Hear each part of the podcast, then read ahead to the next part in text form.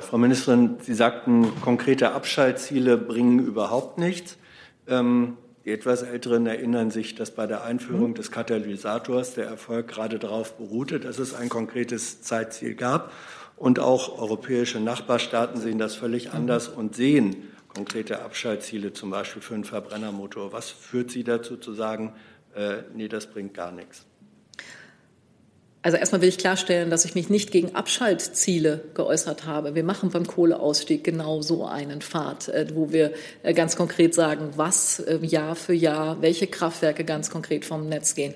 Worum es mir als Sozialdemokratin geht, ist, dass das nicht einfach sozusagen ohne die Konsequenzen gemacht wird, sondern dass man auf die sozialen Konsequenzen achtet, dass man einen Transformationspfad so anlegt, dass er auch für die Region für die vielen Beschäftigten ähm, klar, transparent und sicher ist und man nicht einfach sagt, oh, pff, eine Million Arbeitsplätze, kann man mal eben drauf verzichten.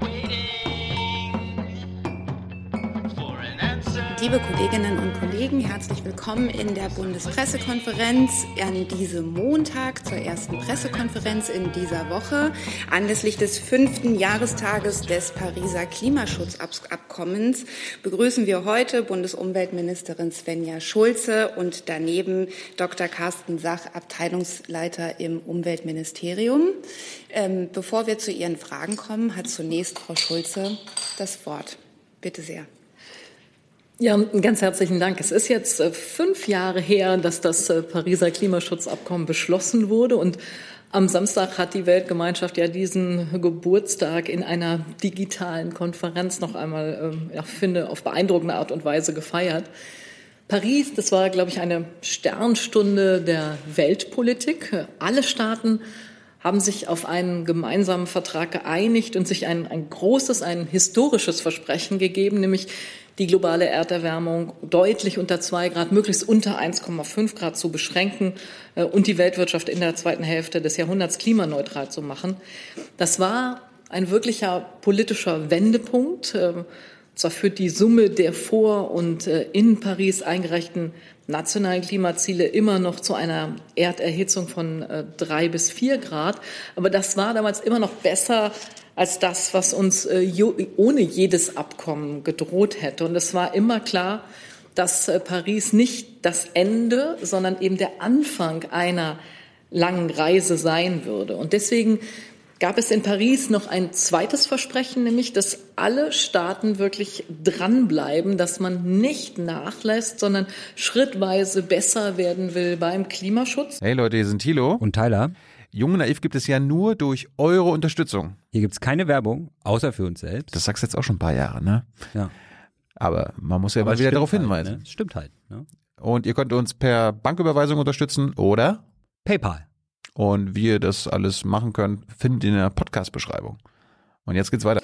Alle fünf Jahre sollten die Vertragsstarken aktualisierte, bessere Klimaschutzbeiträge vorlegen, äh, um dem großen Ziel, den zwei, möglichst 1,5 Grad äh, schrittweise immer näher zu kommen. Und insofern ist 2020 äh, der fünfte Jahrestag zugleich eine, eine große Bewährungsprobe für das Pariser Abkommen. Vor genau einem Jahr, wir haben gerade noch mal drüber gesprochen, ging die letzte große physische Weltklimakonferenz in Madrid zu Ende. Und Sie alle wissen, ich bin ein optimistischer Mensch, aber ich muss gestehen, dass Madrid wirklich eine frustrierende Erfahrung war. Wir sind da nur Trippelschritte vorangekommen und ich habe mir damals wirklich Sorgen gemacht, ob die Welt ihr Versprechen denn jetzt äh, ernst genug nimmt. Und dann kam wenige später, wenige Monate später noch äh, Corona. Und wenn man sich einmal äh, vorstellt, wie früher in Krisen ähm, mit Klimaschutz umgegangen wurde, dann musste man da Schlimmes befürchten. Äh, eigentlich konnte es nur noch bergab gehen mit dem Klimaschutz. Und dann kam aber alles ganz anders. Die Krise kam und der Klimaschutz blieb Thema. Es ist sogar gelungen, Fortschritte zu machen, die uns noch kurz zuvor kaum jemand zugetraut hätte. Und es zeigt, die Dringlichkeit des Klimaschutzes ist mittlerweile in der Mitte der Gesellschaft angekommen und das immer mehr durchdringt, dass Klimaschutz auch Grundlage guter und zukunftsfähiger Wirtschafts- und Industriepolitik ist.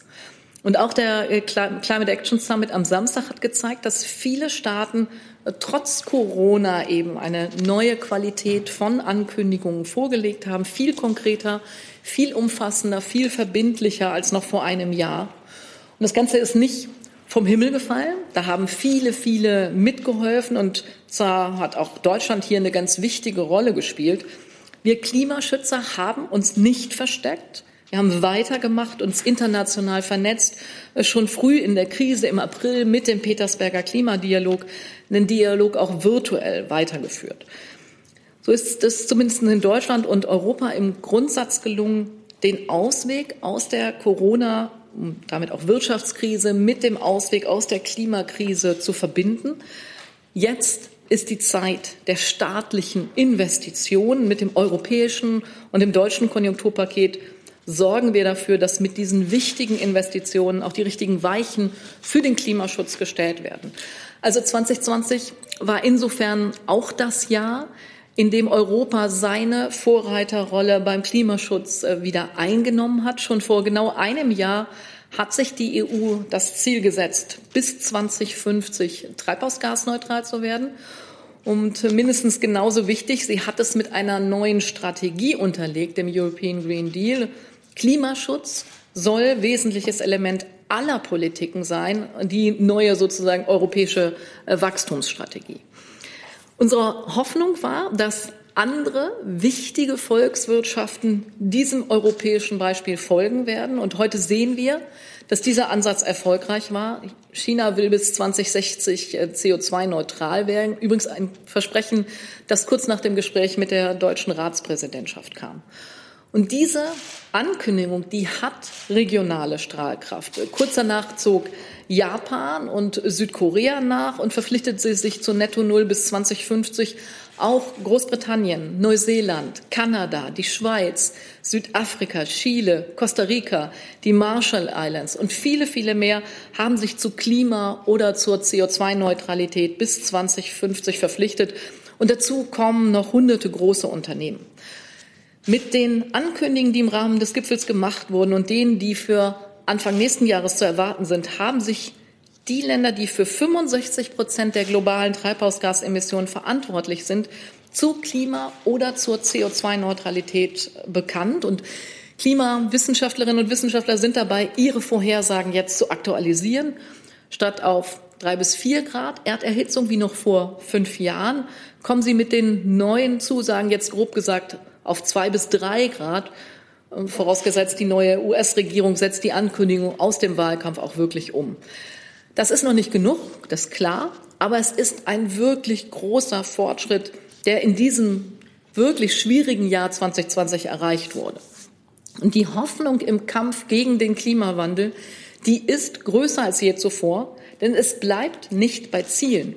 Immer mehr Staaten verabschieden sich von der Kohle, sie setzen auf erneuerbare Energien. Die Elektromobilität erlebt äh, ihren Durchbruch und die Stahlbranche investiert in neue, in klimaverträgliche Technologien. Die internationale Dynamik, die wir in der EU mit der langfristigen Selbstverpflichtung zur Klimaneutralität 2050 erreicht haben, die wollen wir jetzt mit unserem neuen kurzfristigen Klimaziel für 2030 wiederholen. Beim äh, Climate Action Summit am vergangenen Samstag haben sich neben der EU äh, Argentinien, Barbados, Kanada, Kolumbien, Island und Peru zu deutlich ambitionierten Klimazielen für 2030 verpflichtet. Und wir können nun damit rechnen, dass bis Ende des Jahres 50 aktualisierte Klimaschutzzusagen offiziell an die Vereinten Nationen übermittelt werden. Japan hat sich verpflichtet, noch vor der nächsten COP26 ein höheres 2030-Ziel vorzulegen. Also wir haben jetzt noch ein knappes Jahr bis zur nächsten Weltklimakonferenz in Glasgow. Und mein Ziel ist es, dass wir bis dahin noch viele weitere starke nationale Klimaschutzbeiträge sehen werden, die zeigen, wer in den 20er Jahren welche konkreten messbaren Fortschritte machen will. Und darum ist die europäische Einigung, die uns jetzt gelungen ist, ein so wichtiges internationales Signal. Denn sie zeigt jetzt, wir nehmen das Versprechen von Paris ernst. Wir setzen uns alle fünf Jahre höhere Ziele und wir können das damit auch glaubwürdig von unseren Partnern einfordern. Ich bin davon überzeugt, dass unser neues EU-Ziel von mindestens 55 Prozent Treibhausgasminderung bis 2030 äh, international vorbildlich ist. Das ist ein wirklich glaubwürdiger Pfad und ein vernünftiger Pfad hin zu Treibhausgasneutralität in 2050. Ich weiß, der eine oder andere hätte sich da mehr gewünscht, aber man darf eins auch nicht vergessen, das ist mehr als eine Verdopplung des Tempos im Vergleich zu dem, was sich die EU bislang vorgenommen hat. Wir stehen im Moment bei 25 Prozent Minderung. Wir wollten eigentlich auf 40 Prozent, also 15 Prozentpunkte in den nächsten zehn Jahren. Jetzt wollen wir auf 55 Prozent gehen, also 30 Prozentpunkte. Das ist eine Verdopplung des äh, Ambitionsniveaus. Das ist sehr, sehr viel, sehr anspruchsvoll. Und es ist genau das, was die Umweltverbände noch vor wenigen Jahren selbst gefordert haben und was sie übrigens zu Recht gefordert haben. Am kommenden Donnerstag äh, können wir im EU-Umweltrat die Position der Mitgliedstaaten zum EU-Klimaschutzgesetz nun komplett verabschieden, einschließlich eben des Klimaziels für 2030. Wir können dann auch den neuen Beitrag zum, der EU zum Pariser Abkommen beschließen und wie vorgesehen noch in diesem Jahr an die Vereinten Nationen übermitteln. Der Rat der EU-Mitgliedstaaten wird das EU-Klimagesetz im Trilog mit EU-Parlament und EU-Kommission äh, zügig weiterverhandeln und finalisieren äh, werden wir das dann wie vorgesehen unter portugiesischer Ratspräsidentschaft. Nun ist es für eine Bilanz der Ratspräsidentschaft noch äh, etwas zu früh. Der wichtige Umweltrat am Donnerstag äh, steht in Brüssel ja noch bevor. Aber ich kann bereits heute sagen, es ist gut, dass wir uns trotz Corona gesehen haben, dass wir uns intensiv ausgetauscht haben in Videokonferenzen, aber eben auch äh, physisch in Berlin, in Luxemburg. Da ist in, in monatelangen Gesprächen wirklich das Vertrauen und das Verständnis äh, gewachsen, sodass wir äh, letzte Woche beim Europäischen Rat die Brücke gefunden haben, die notwendig ist für solche äh, bedeutenden Einigungen wie die eben auf das neue EU-Ziel. So, und jetzt werde ich häufig äh, gefragt, was heißt denn das ganz konkret für die deutsche Klimapolitik? Was folgt daraus in Zahlen, in Maßnahmen? Ähm, genau das wird man erst sagen können, wenn die EU-Kommission jetzt im nächsten Sommer ihre neue Umsetzungsarchitektur vorstellen wird. Aber aus meinen Gesprächen mit den anderen Mitgliedstaaten und mit der EU-Kommission lassen sich schon heute drei Thesen ableiten, wie sich die deutsche äh, und die europäische Klimapolitik entwickeln wird. Meine erste These ist, die deutsche Klimapolitik wird europäischer werden. Der Klimaschutz ist jetzt anders als früher wirklich ähm, Kernpolitik der Europäischen Union geworden. Und das wird zu Recht dann auch Folgen haben. Wir werden mehr gesamteuropäische Maßnahmen ergreifen, auch über den bisherigen europäischen Emissionshandel hinaus. Das ist in einem Binnenmarkt, wie wir ihn in der EU haben, nur vernünftig. Die europaweite Renovierungswelle zum Beispiel wird Klimaschutz und Jobs zugleich schaffen. Und das Zweite ist, die Klimapolitik wird verbindlicher werden. In Deutschland haben wir mit meinem Klimaschutzgesetz neuerdings Verbindlichkeit für jeden Sektor, für jedes Jahr. Wenn es uns jetzt gelingt, das europäische Klimagesetz zu beschließen, dann haben wir künftig auch auf der europäischen Ebene eine neue Qualität der Verbindlichkeit. Und für Investoren ist das dann eine ganz klare Planungsgrundlage. Und das Dritte ist, die Klimapolitik wird ganzheitlicher werden. Es wird mehr als je zuvor viele andere Politikfelder prägen die Handelspolitik mit einem neuen Fokus auf Lieferketten und CO2-Bepreisung, die Finanzpolitik mit einer neuen Taxonomie, die Haushaltspolitik natürlich. Im neuen EU-Haushalt müssen 30 Prozent in den Klimaschutz fließen. Das sind fast 600 Milliarden Euro. So, und auch in der Digitalpolitik äh, muss der Klimaschutz von Anfang an mitbedacht werden. Und darum werden wir am Donnerstag auch eine Position der EU-Mitgliedstaaten zu einer klima- und umweltfreundlichen Digitalisierung beschließen. Das ist eine Initiative der deutschen Ratspräsidentschaft, die mir ganz besonders am Herzen liegt. Und wir schlagen darin umfassende Vorgaben für die Digitalisierung vor, zum Beispiel für IT-Produkte, für klimaneutrale Rechenzentren. Und zugleich wollen wir auch die großen Chancen nutzen, die die Digitalisierung für Klima, für Umweltschutz bietet. Ja, müssen wir jetzt in Deutschland mehr tun? Ja klar, das ist so. Wir müssen mehr tun. Was genau, das wissen wir jetzt noch nicht. Aber es ist Klima, es ist industriepolitisch klug, jetzt nicht zu warten, sondern vorausschauend zu handeln.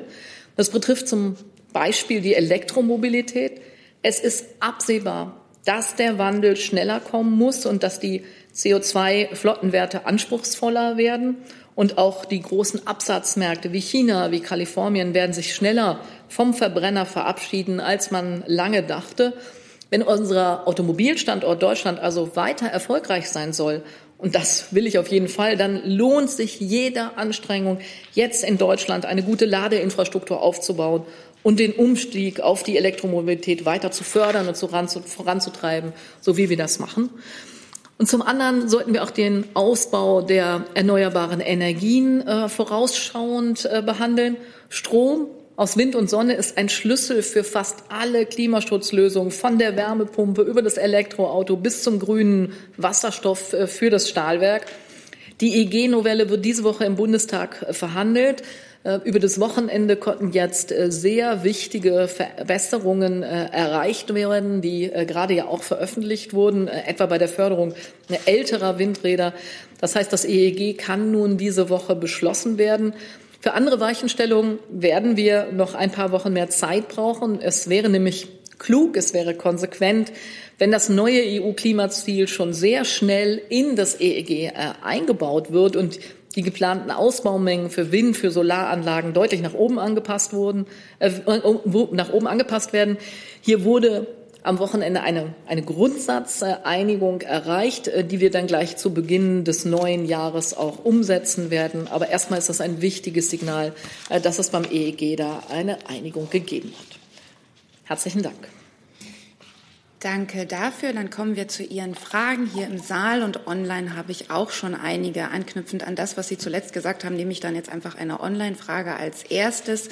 Andreas Hönig von dpa fragt, die Koalition hat, hat sich auf eine Reform des EEG geeinigt. Wie bewerten Sie das? Ein höheres Ausbauziel beim Ökostrom soll es aber erst, soll aber erst im ersten Quartal vereinbart werden. Warum erst dann?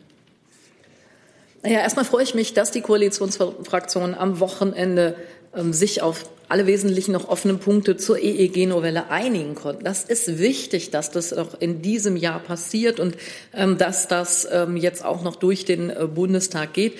Das ist textlich noch nicht komplett finalisiert. Das wird äh, heute Vormittag aber veröffentlicht werden, ähm, sodass Sie äh, dann auch alle die Informationen bekommen. Ganz wichtig ist für mich, dass für die Frage Onshore-Windenergie eine Regelung gefunden wurde, damit die Anlagen, die jetzt aus der Förderung herauslaufen werden, dass die eben eine Übergangsregelung bekommen. Das ist wirklich eine ein wichtiges Signal. Wir brauchen nicht weniger, wir brauchen mehr erneuerbare Energien. Und das ist mit der Regelung äh, jetzt gelungen. Wir haben auch Verbesserungen für die Erneuerbaren insgesamt erreicht. Der sogenannte atmende Deckel für die PV-Anlagen wird jetzt so umgestaltet, dass der, dass der Zubau für PV ähm, wirklich zuverlässig erreicht wird, dass Marktunsicherheiten für den Zubau äh, vermieden werden und auch die Bedingungen für Dachflächen äh, PV werden ausgeweitet, verbessert.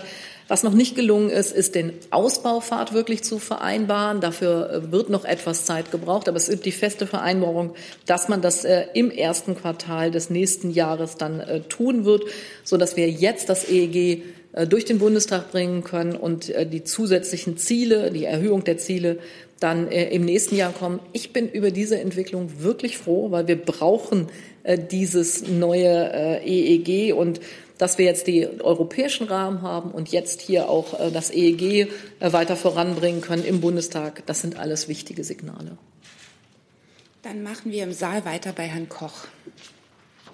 Ja, Frau Schulze, Sie haben das EEG angesprochen. Halten Sie die Regelung für alte Windräder, die äh, jetzt gefunden wurde, anscheinend wirklich für ausreichend? Wird die verhindern, dass ähm, nicht zu viele von den Anlagen abgerissen werden und damit der Zubau bei der Windenergie zu gering ausfallen wird? Mhm. Also ich bin sehr froh über diese Regelung, weil es wird jetzt ja eine Übergangsregelung geben, zunächst mit einem Preisaufschlag auf den Marktpreis. Das ist vereinbart und äh, bis zum Sommer nächsten Jahres wird das durch ein Ausschreibungsmodell für Altanlagen ersetzt, ähm, mit dem sich dann solche Anlagen auf Konditionen für den Weiterbetrieb äh, bewerben können. Der Unsinn, dass man funktionstüchtige Windräder, die noch liefern können, dass man die vom Netz nimmt, dieser Unsinn ist damit abgewendet und das ist ein ganz, ganz wichtiges Signal. Die nächste Frage hat Herr Bauchmüller. Geht aber zu Klima. Ich weiß nicht, ob jemand noch zu Erneuerbaren was will. Ähm, danke für den Hinweis. Dann würde ich vielleicht tatsächlich zumindest online noch mal eine Frage dazu nehmen. Petra Sorge, Dow Jones News fragt, ähm, wenn Folgen des strengeren EU-Klimaziels für Deutschland erst im kommenden Sommer klar sind, was heißt das dann für das laufende Gesetzgebungsverfahren zur EEG-Novelle? Das bedeutet, dass das jetzige Gesetzgebungsverfahren angepasst wird. Das äh, war ja die ganze Zeit die Diskussion. Also jetzt im Bundestag werden die Parlamentarier das, was im Parlament ist, noch mal deutlich verbessern. Und äh, es wird dann im nächsten Quartal noch mal einen deutlichen Ausbaupfad geben müssen. Das heißt, es wird eine weitere Änderung des EEGs im nächsten Jahr geben. Aber die jetzige Reform, die muss jetzt durch den Bundestag gehen, weil wir ansonsten Probleme mit den alten Anlagen bekommen, die, die jetzt eine lange Förderung haben, ähm, potenziell aus der Förderung herausfallen. Äh, für die muss eine Lösung gefunden werden. Und deswegen ist es wichtig und richtig, jetzt das EEG im Bundestag zu verabschieden und äh, die Frage des Ausbaupfads, an dem wir uns grundsätzlich einig sind, es muss einen höheren Ausbaupfad geben. Wie der aber im Detail jetzt äh, ausgestaltet wird, das äh, soll dann im nächsten Jahr ähm, ähm, durch den Bundestag äh, eben festgelegt werden. Also da wird es im nächsten Jahr dann weitere Gesetzesvorlagen geben. Dann schaue ich mal hier im Saal, das ist auch noch EEG. Dann haben Sie die nächste Frage. EEG? Ja. ja. Martin Polanski, ARD Hauptstadtstudio. Frau Schulze, zwei kurze Fragen. Sie haben bisher noch keine Zahl genannt. Können Sie mal vielleicht einen Einblick geben, welche Zahl Sie sich da vorstellen könnten als Ausbauziel 2030? Und das Zweite ist, ähm, es soll ja massiv Solar- oder PV-Bereich ausge, ausgebaut werden, und zwar eine Verdopplung, glaube ich, bis 2030. Im Windbereich nicht mehr so viel. Wie wollen Sie das realisieren? Weil PV war ja auch in der Regel immer teurer. Und äh, ist es realistisch, das zu verdoppeln bis 2030? Also ich würde Ihnen gerne heute hier schon Zahlen nennen, aber genau das ist eben am Wochenende noch nicht gelungen, sich auf einen konkreten Ausbaufahrt äh, zu vereinbaren. Das ist im Detail gar nicht äh, so einfach. Deswegen bin ich froh, dass es die feste Vereinbarung gibt, die dann ja auch jetzt in einem Entschließungsantrag im Bundestag festgelegt wird, dass es einen höheren Ausbaupfad geben muss. Das war äh, bis jetzt ja nicht, da waren wir uns nicht einig, darüber sind wir uns jetzt einig. Es muss einen höheren Ausbaupfad geben. Und die Details, die kann ich Ihnen jetzt noch nicht nennen. Das wird äh, alles noch ähm, im Laufe des Tages heute nachgeliefert. Also was äh, am Wochenende vereinbart wird, das wird gerade jetzt sozusagen noch äh, textlich finalisiert. Deswegen äh, kann ich Ihnen das nicht konkreter sozusagen jetzt schon sagen. Äh, aber wichtig ist für mich das Signal, es wird einen höheren Ausbaupfad geben. Es wird einen steiler ansteigenden Ausbaupfad für die Erneuerbaren geben und das wird äh, im nächsten Jahr dann eben festgelegt werden. Das, das, ist absolut notwendig, wenn wir aus Atom, wenn wir aus Kohle aussteigen, so wie wir das uns jetzt vorgenommen haben, wenn mit dem äh, zunehmenden CO2-Preis der, äh, der Ausbau der Erneuerbaren sich weiter lohnt, dann muss es auch anders ansteigende Pfade da geben. Und das werden wir dann im nächsten Jahr festlegen. Die PV-Frage, wie hatten Sie eine Verdopplung bis 2030? Was, was war die PV-Frage? bis 2030 eine Verdopplung von PV und bei Wind nur ein Drittel plus bis 2030. Das jetzt nicht Weil genau. bisher die Pläne erscheinen mir doch sehr ambitioniert. Vielleicht kann da Herr Sach noch mal gerade ergänzen. Danke. Die letzten Ausschreibungen waren bei Wind und Solar ungefähr in der gleichen Größenordnung. Also insofern, dass Solar wirklich teurer ist, gehört der Vergangenheit an.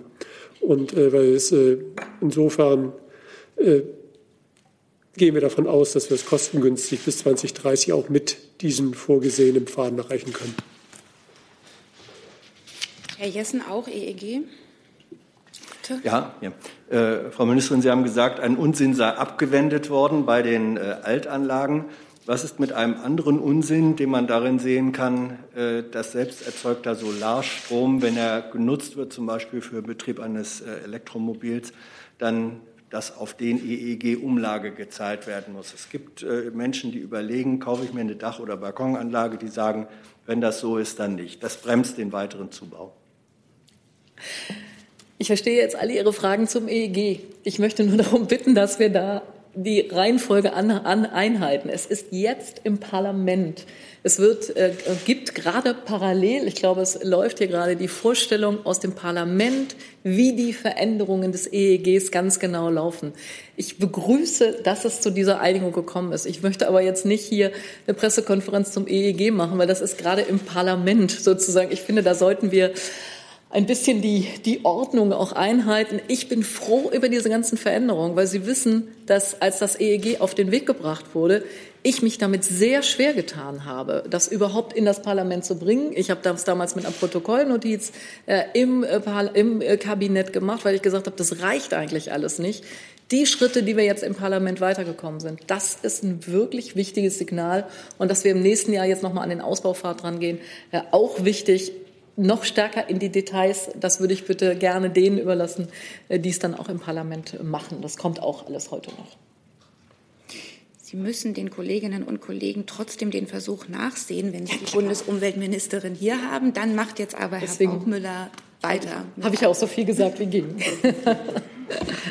Dann komme ich höflicherweise jetzt zum, zum Klimaziel. Ähm, was der Rat jetzt beschlossen hat, die netto 55 Prozent Minus, ist ja ein Beitrag zum Trilog, äh, in dem das Parlament mit 60 Prozent und nicht netto äh, reingeht. Ähm, wie wahrscheinlich ist das netto 55 dabei hinten rauskommen, beziehungsweise wie könnte dann so eine äh, Einigungszone aussehen?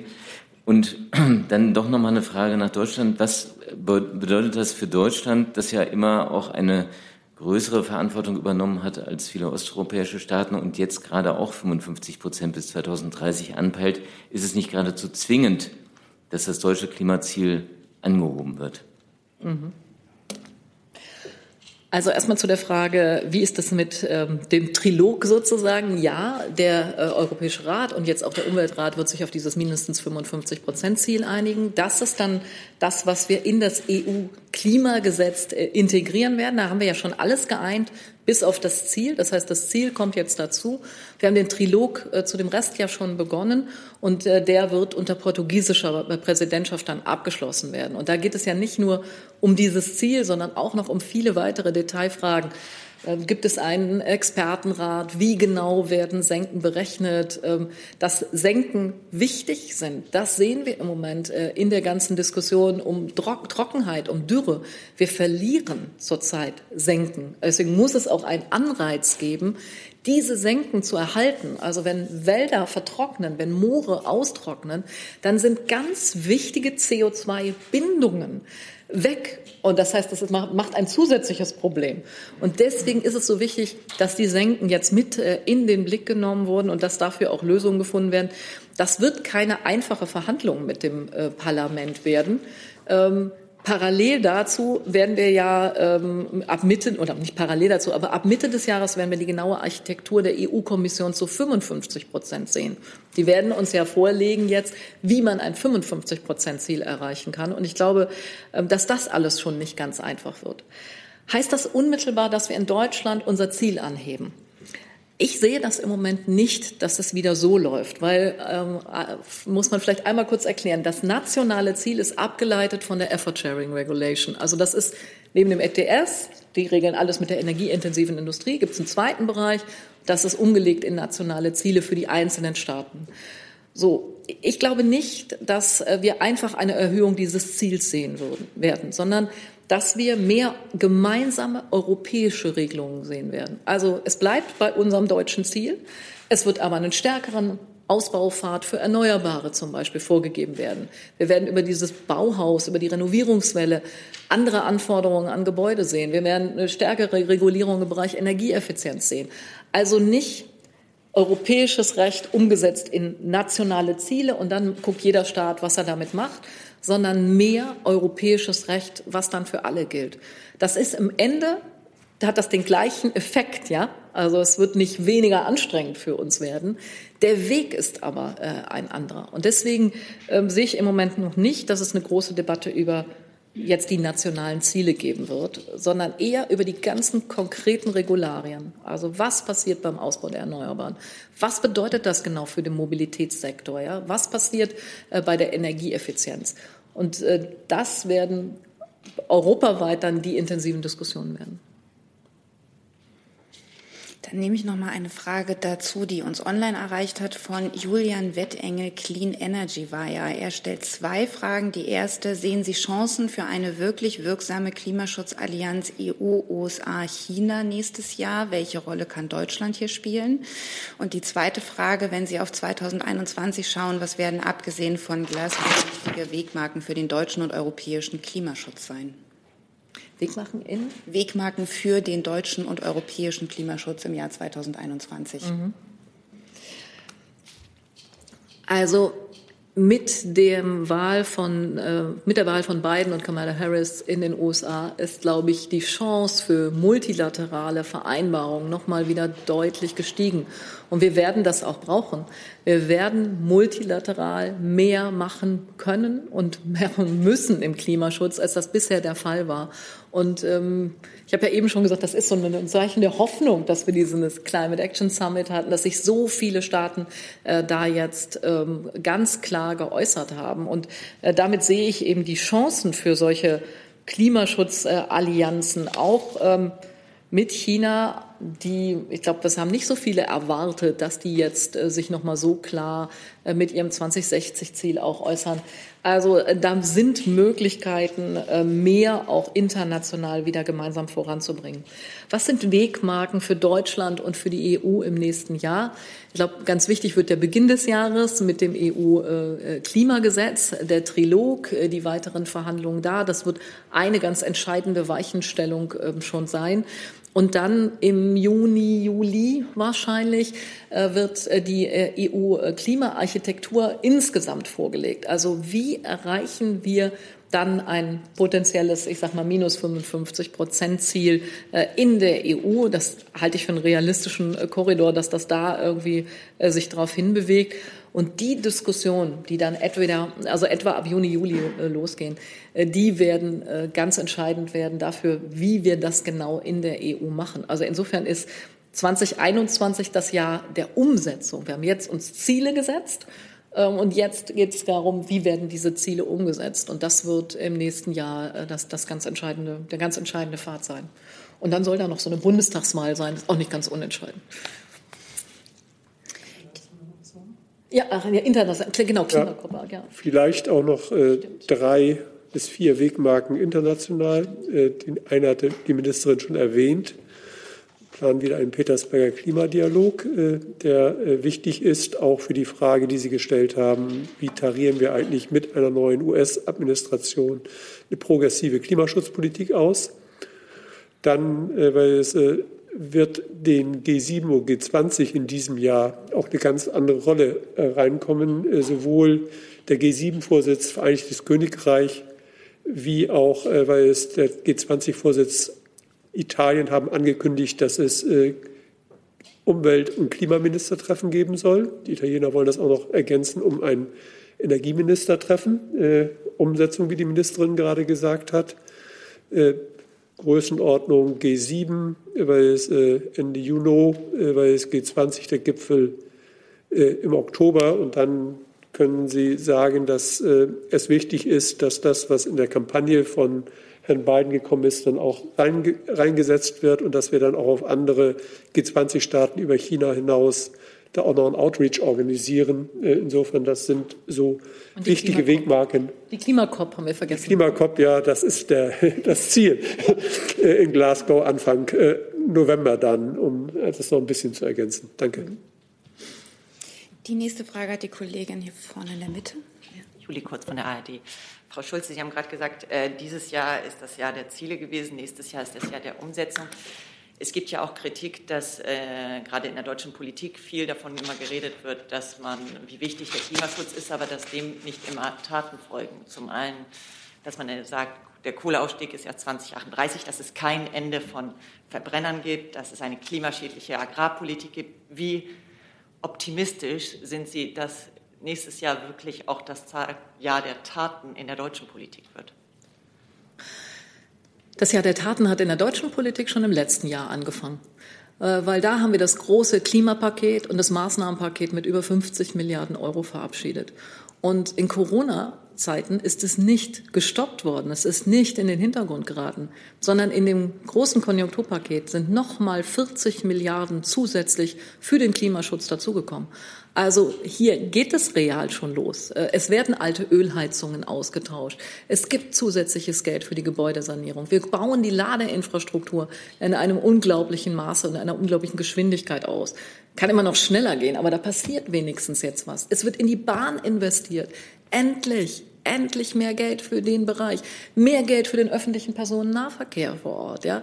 Also zu sagen, in Deutschland sei nichts passiert, da muss man schon Augen und Ohren zumachen, äh, damit man das nicht sieht, was hier alles passiert. Noch einmal nachgefragt. Zum Beispiel, Sie hatten ja den Automobilsektor angesprochen. In anderen Ländern ist es ja so, dass das Ende des fossilen Zeitalters eingeleitet ist äh, oder auch vorgezogen wird. Passiert sowas, so, passiert sowas auch in Deutschland? In Deutschland sehen wir doch, was sich massiv verändert hat. Hätten man sich vor einem Jahr, vor anderthalb Jahren vorstellen können, dass es solch einen Boom von E-Autos gibt. Äh, mit dem Förderprogramm, was wir da gemacht haben, gibt es massive, deutliche Nachfrage nach E-Autos, die ähm, ganz deutlich sichtbar ist. 2020 wird das Jahr in Erinnerung bleiben, wo es den deutlichsten Aufschwung für E-Mobilität gab. Also in Deutschland tut sich da schon eine ganze Menge. Da ist äh, viel, viel passiert.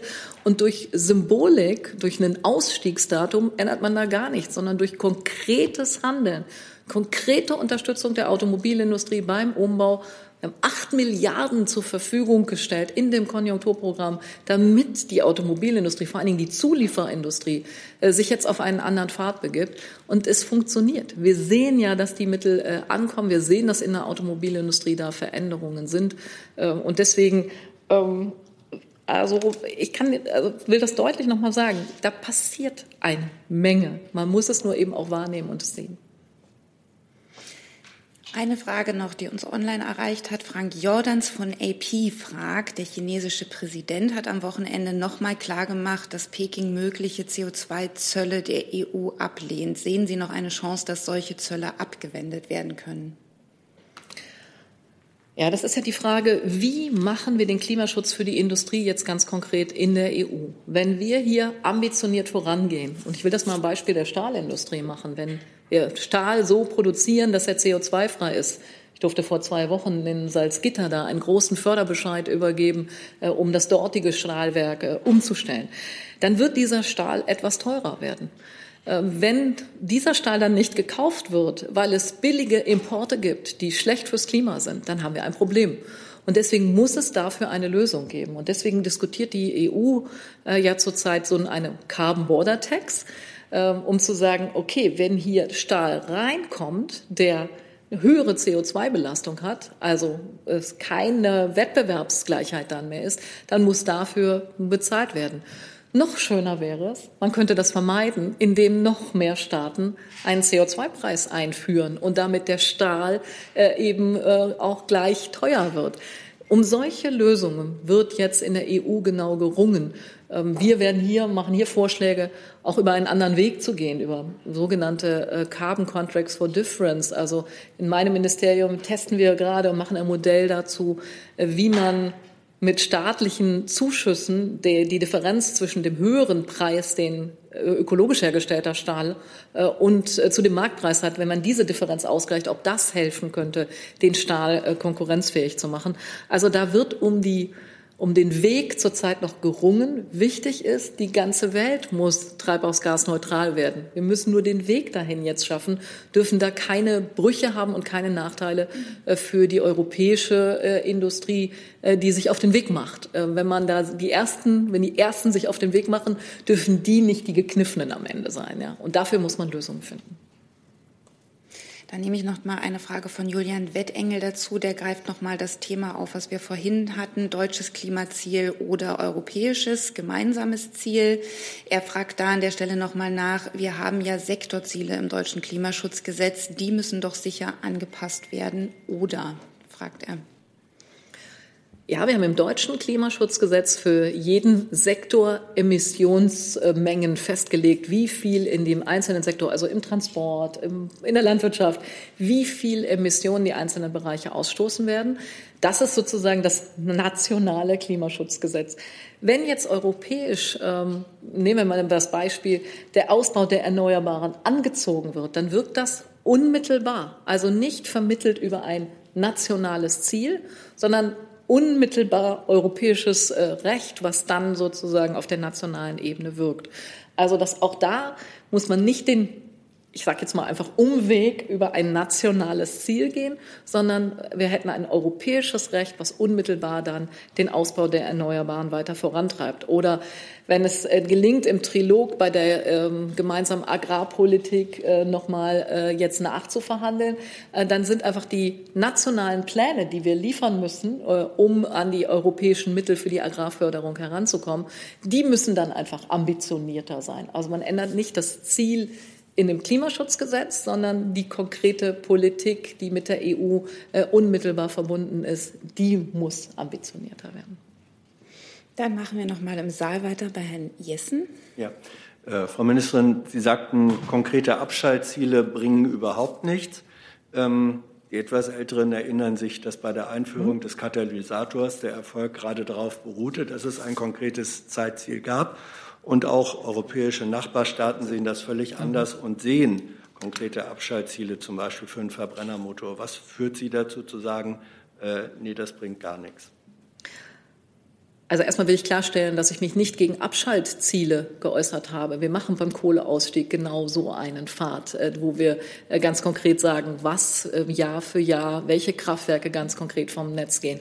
Worum es mir als Sozialdemokratin geht, ist, dass das nicht einfach sozusagen ohne die Konsequenzen gemacht wird, sondern dass man auf die sozialen Konsequenzen achtet, dass man einen Transformationspfad so anlegt, dass er auch für die Region, für die vielen Beschäftigten ähm, klar, transparent und sicher ist und man nicht einfach sagt, oh, pff, eine Million Arbeitsplätze kann man mal eben drauf verzichten, sondern ähm, deutlich macht, wie diese Industrien sich verändern, wie der Weg hin zur Treibhausgasneutralität ist. Das machen wir bei der Kohle so und das muss in vielen anderen Bereichen genauso laufen. Äh, wir müssen auch die Menschen, die Beschäftigten in diesem Land hier mitdenken. Auch die müssen Teil dieser Transformation werden. Und es muss so gehen, dass es sozial gerecht und fair ist. Und diesen Pfad haben wir in Deutschland angelegt. Das heißt, wir haben nicht einfach ein Datum gesetzt und gesagt, pff, liebe Industrie, guckt mal, wie ihr damit klarkommt, wie viele Leute ihr entlassen müsst, sondern wir haben Unterstützung gegeben. Wir unterstützen den Aufbau von Ladesäulen. Wir unterstützen die Automobilindustrie. Wir helfen beim Anschaffen äh, der Fahrzeuge mit äh, E-Motoren, äh, um diesen Wandel eben so zu gestalten, dass er auch, ich sag mal, sozialverträglich ist. Wenn ich da nachfragen darf, das, was Sie für die Kohle beschrieben haben, das ist ja mit einem Abschaltdatum letztlich dann doch verbunden.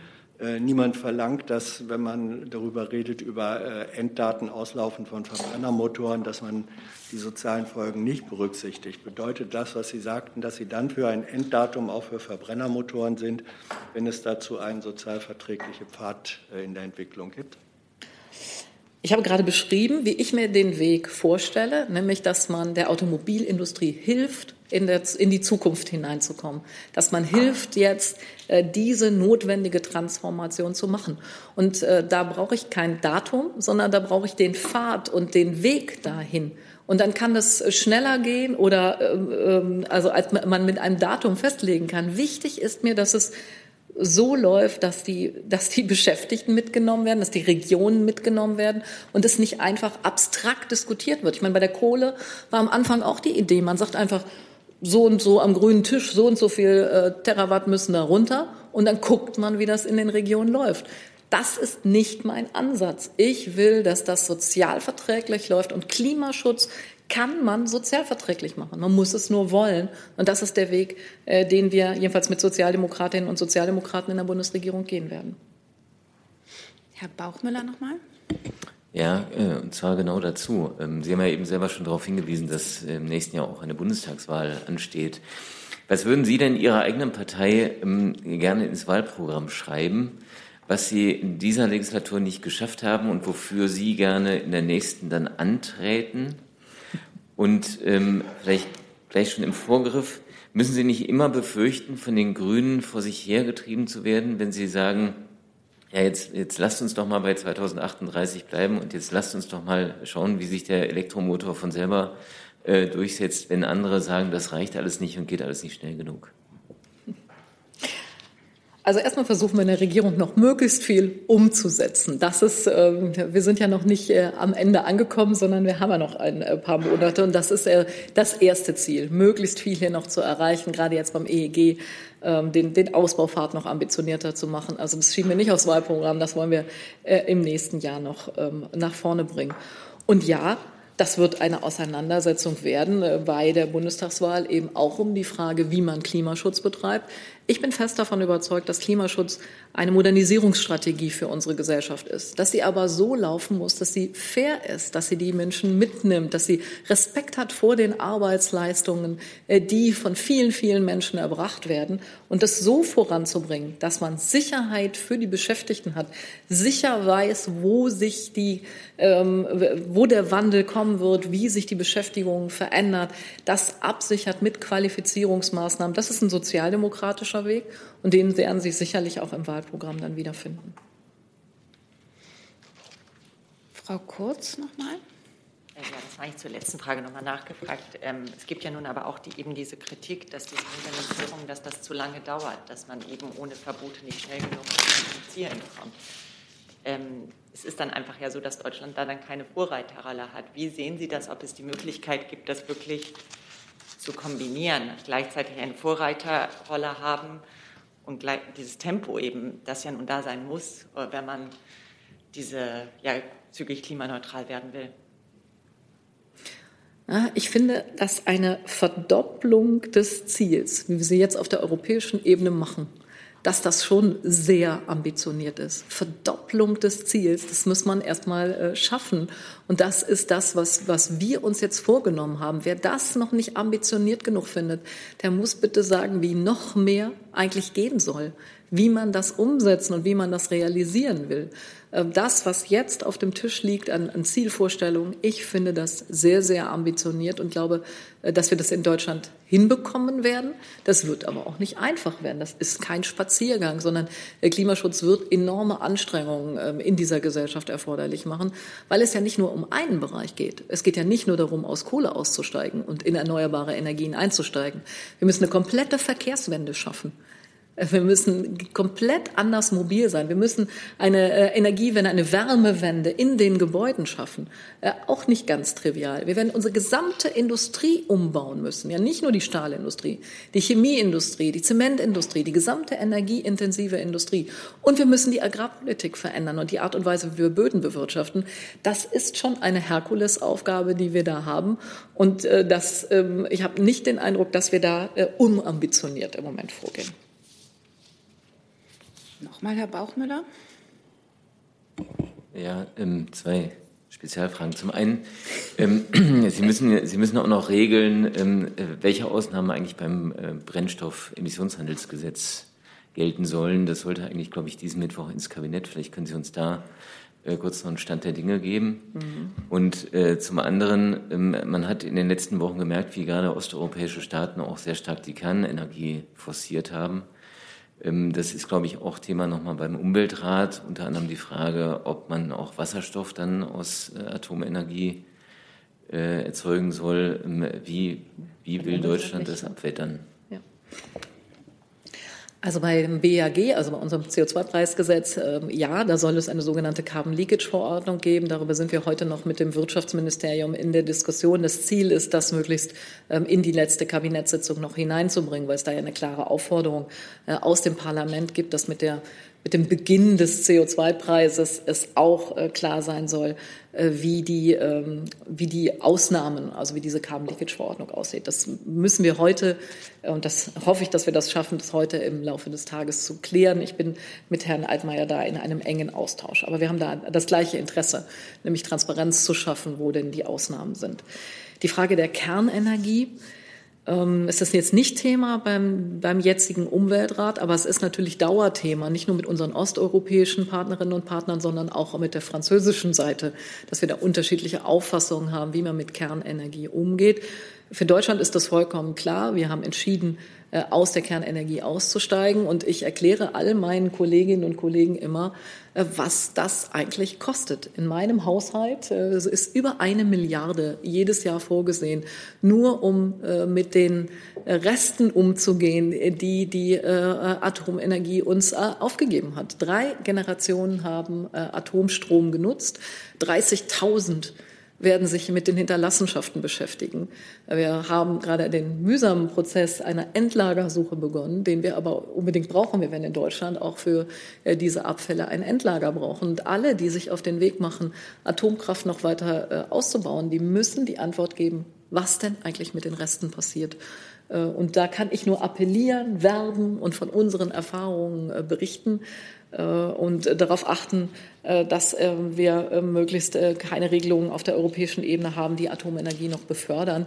Das ist es, was wir in vielen Bereichen versuchen und auch bisher erfolgreich vorangebracht haben. Dann nehme ich noch mal eine Frage dazu, auch zum Stichwort CO2-Preis. Nochmal der Kollege Hönig von dpa. Inwiefern gibt es mit der Union eine Verständigung darauf, dass Mieter nur die Hälfte der steigenden CO2-Kosten ab 21 zahlen sollen? Bis wann rechnen Sie mit einer Einigung? Zu der Frage der Mieten haben wir ja leider noch keine Einigung. Äh, das äh, Finanzministerium, das Justizministerium und Umwelt, wir haben ja alle drei zusammen vorgeschlagen, dass sich Vermieter und Mieter die Erhöhung des CO2, also die Erhöhung der Nebenkosten durch den CO2-Preis teilen.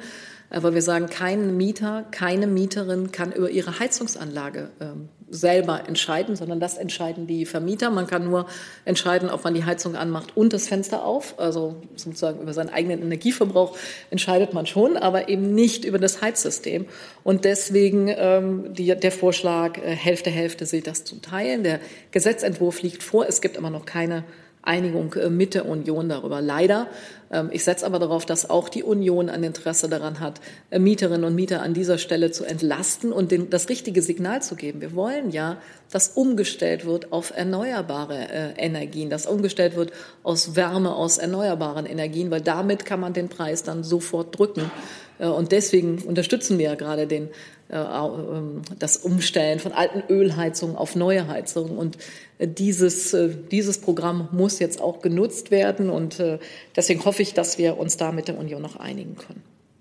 Hey Leute, Thilo hier. Unsere naive Arbeit in der Bundespressekonferenz und unsere wöchentlichen Interviews, die sind nur möglich, weil ihr uns finanziell unterstützt. Und damit das so bleibt, bitten wir euch, uns entweder per Banküberweisung oder PayPal zu unterstützen. Weitere Infos findet ihr in der Podcast-Beschreibung. Danke dafür.